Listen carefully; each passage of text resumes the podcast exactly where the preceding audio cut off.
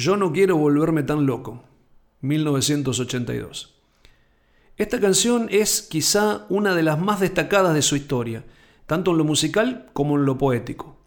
La compuso en 1981 y la cantó Cerú Girán en su último recital de marzo del 82, pero operó la sensibilidad de García haciendo nuevos arreglos y transformándola en un prodigio. Toda la letra es un relato de lo que estaba viviendo cada joven en esa Argentina chata y silenciada por el proceso político, en donde el conflicto colectivo y social le dejó una marca de angustia a cada individuo.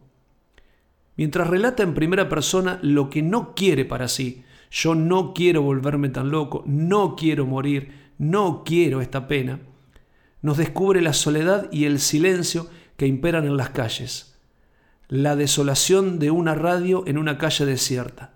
Están las puertas cerradas y las ventanas también. ¿No será que nuestra gente está muerta? Con mucho retraso en comparación con otros países, la televisión a colores llegó a Argentina a principios de los 80 y era un paisaje común ver a la gente frente a las vidrieras de los negocios de electrodomésticos mirando esa novedad, lo que le inspira a García una de sus frases eternas.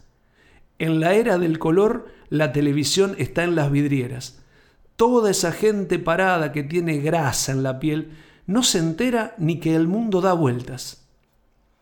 En la década del 70 se vivieron momentos de intensidad ideológica que solamente produjeron terror y muerte, ya que a los delirios de una izquierda revolucionaria y sangrienta, la brutal represión le respondió con muerte y por eso García asume la voz de la mayoría y expresa que no quiere la anarquía ni la obediencia sumisa, sino poder desarrollarse en libertad.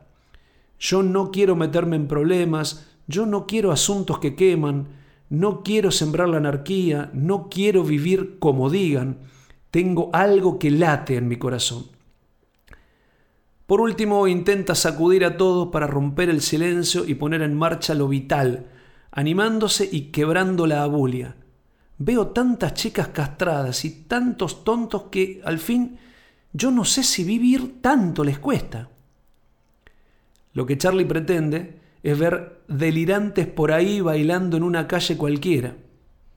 Pero parece que en Buenos Aires, en Argentina, eso es imposible. No hay tiempo para la diversión.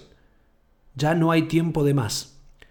Pero contundente, afirma que nosotros podemos generar una sociedad sana y una vida intensa.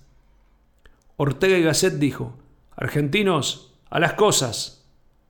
Y García lo simplificó en una metáfora que se volvió eterna.